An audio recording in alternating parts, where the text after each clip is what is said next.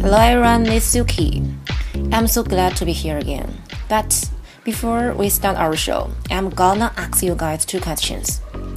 Have you ever acted on impulse before and now you definitely regret? And have you ever done something on the spur of the moment and now you still stick to that?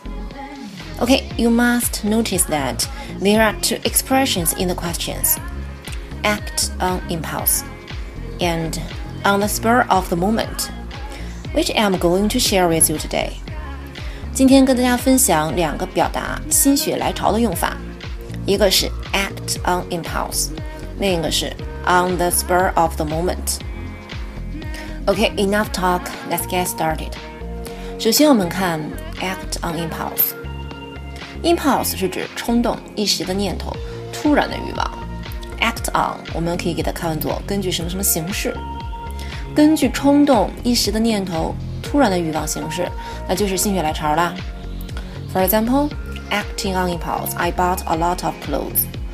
啊，我心血来潮啊，买了一大堆的衣服。Acting on impulse, he knocked on her door. 凭着一时冲动啊，他敲了她的门。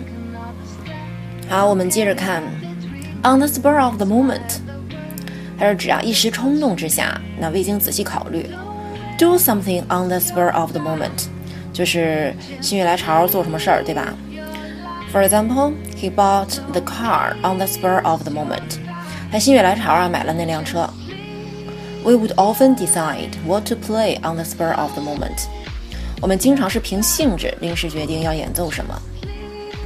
以上就是和大家分享的两个和心血来潮有关的表达：act on impulse and do something on the spur of the moment，是不是很受用呢？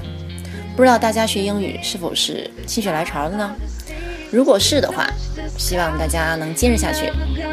OK，今天的节目到这里了，我们下次再见，拜拜。